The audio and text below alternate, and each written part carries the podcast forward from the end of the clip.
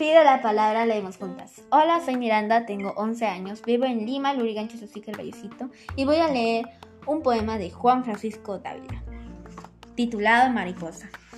Mágica, cándida, rítmica, única, alegre, burlona, vuela en el aire fantástica la mariposa.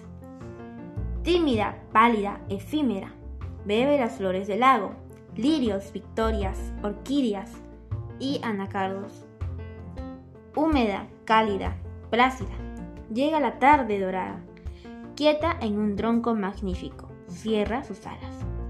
Muda, callada, pacífica, bella y feliz mariposa. Duerme en la noche enigmática bajo las sombras. Gracias.